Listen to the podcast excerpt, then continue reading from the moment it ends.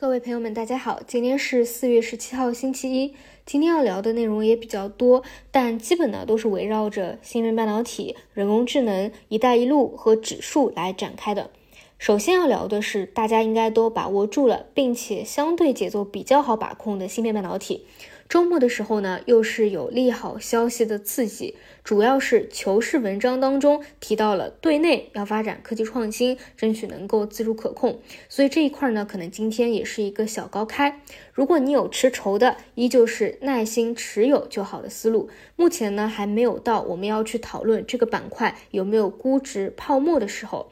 但如果说你前一个月、两个月并没有布局，现在想新介入，那显然你要考虑的点肯定是比一个月以前要更多的。我就拿设备这个环节举例，大家都知道，星期五的时候是北方华创设备的业绩带动起了整个芯片半导体板块的一个反弹。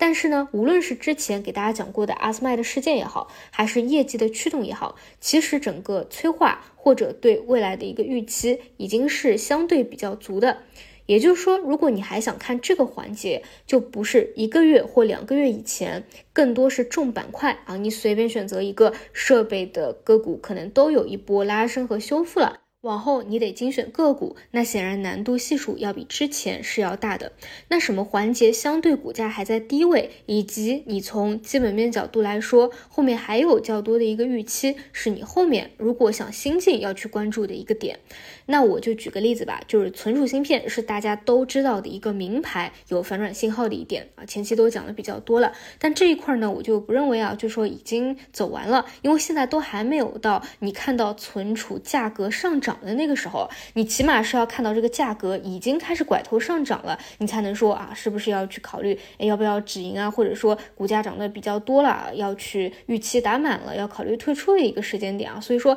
现在就是远远还没有到这个时候，因此你做这种方向的啊，我觉得就是后面还是可以去看的。除此以外呢，我周末也梳理了一下材料方向啊，有哪些相对还比较低位的，因为大家知道设备和材料关联都是比较紧的，你设备到了一个高峰。啊，大家都在进进场，但是那你之后是不是材料也会跟着？加上一个订单啊，但是材料你要兑现出来，肯定是比设备要相对来说后期的，这也是为什么一些股价就没有设备类提早这么反应。那材料环节也很有很多，比如说靶材呀、光刻胶啊、大硅片啊、抛光电啊等等。那比如大家比较熟知的光刻胶，是因为之前公告的一个刺激，所以已经刺激了一波啊。那这个位置呢，你不能说它是在低位，但是我看了一下。一些大硅片啊，它确实位置是比较低的啊。我说的是股价的一个位置，无论是从底部起来的日级别看，还是周级别看，还是月级别看，所以大硅片这个环节，你从位置的角度来说，我觉得是可以去关注一下的。但是大家一定要注意啊，我说这个大硅片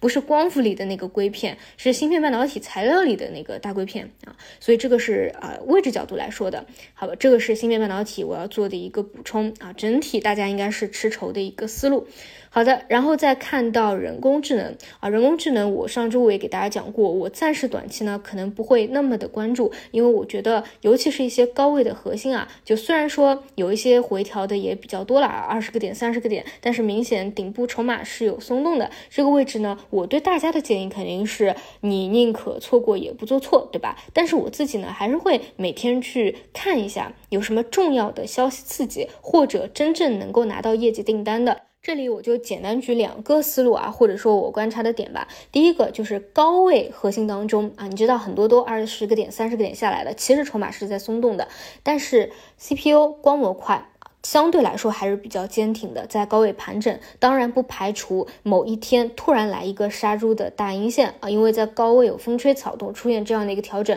或者说补跌是很正常的。但你要知道，为什么它相对那么的坚挺，就是因为大家对它拿订单或者出业绩的一个预期还是比较强的。那如果说你是还要看高位核心的，因为有的时候就是强者恒强嘛，有的时候涨了三倍，对吧？未来可能就会有这个九倍、十倍出来，那你就。明确的得盯着，像 CPU 光模块这一块，哪个公司是真的能够拿到订单的，包括马上要出一季报，你也能够看到一些端倪。那这个时候，这些就是你筛选出来的一个核心。那另外的就是我们前几段时间讲的比较多的这个数据，对吧？现在市场的共识就是得数据者得天下，其中医保数据是价值量最大的，也是前期大家应该都看得到一波涨幅最好的。那现在。关于这一块的一个疑问就是，到底什么时候能够商业化落地？那你就得多去看医保数据，什么时候商业化落地的新闻。一旦你看到了，再加上它调整一波了，这一块依旧是可以去关注的啊，并不是说它就走完了，就已经是到顶了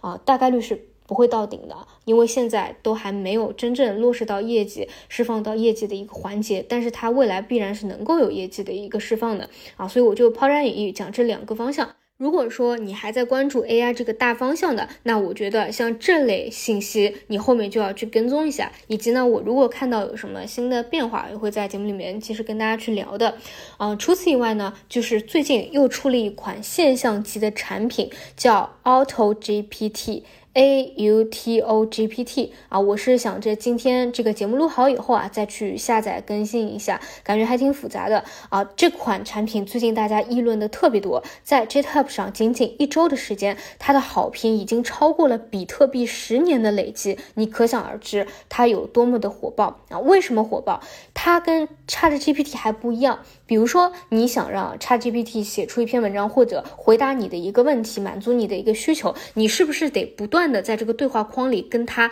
推进？就跟他不断的讲话，他可能不断的去优化他给你的一个答案。但是这个 Auto GPT 你就理解为完全不需要你人再跟他不断对话了，它完全是全自动的。你输入一个任务或者你对他提出的一个需求，它可以自己把这个问题拆解开来，并且自己分步骤啊去一一步一步的执行它。也就是说。提出计划和执行计划，它都是自主完成的，就完全不需要你干涉进去啊，所以好评这么多啊。至于到底有没有这么神奇，那等我待会儿这个用了以后啊，到到时候再给大家去讲吧。总之啊，这个技术革命真的是日新月异啊，大家不用觉得 AI 这一块中期走完了，中期肯定是没走完，只是短期我觉得这个赚钱效应啊，或者说这个市场的疯篇嘛啊，可能就没有前段时间这么好了，所以会跟会跟大家讲。你没有介入的这段时间呢，先缓一缓啊，先缓一缓再看，好吧？好的，然后再看到看到这个一一带一路中字头啊，这个是上周五的时候啊，有比较明显的一个反弹，并且其实也是带动这一段时间上证指数比较强势的一个主力军。但是大家也知道啊，上证指数这个位置三三四零到三三五零，就是前期的一个高点，也是非常重的一个压力位。如果说不是有增量资金进来放量突破的话，要么呢就是横盘震荡，要么呢就是回落啊。所以呢，中字头因为是跟这一块走的比较近的嘛，大家还是要去注意一下，因为前期就是来到了三三四零的这样一个高点，然后中字头回回落了一波。但是我是觉得啊，如果之后中字头一带一路这一块能有回落的话，我觉得是要当机会来看的，因为无论是五月份也好，还是九十月份也好，各种峰会。各种外交的事件刺激是特别多的，所以这一块呢，我主要是会去盯着后面两周有没有回调以后比较好的一个机会，或也会及时的给大家去复盘一下。整体来说啊，从中期来看，像中特估或者一带一路都是走出一个多头排列的一个趋势来的啊。除此以外的话呢，像啊机器人这一块也有相关的一个消息刺激啊，就是三花和绿地谢波有合资一个公司，这种会不会啊？因为相对位置比较低嘛，又是。经过了一波调整，会不会有一个催化啊？这个我觉得得看市场啊，这是整体的一个情况。今天也讲的比较多了，大家还是根据自己手里持仓的一个情况做好一个管理。好，以上就是今天的内容，那我们就中午再见。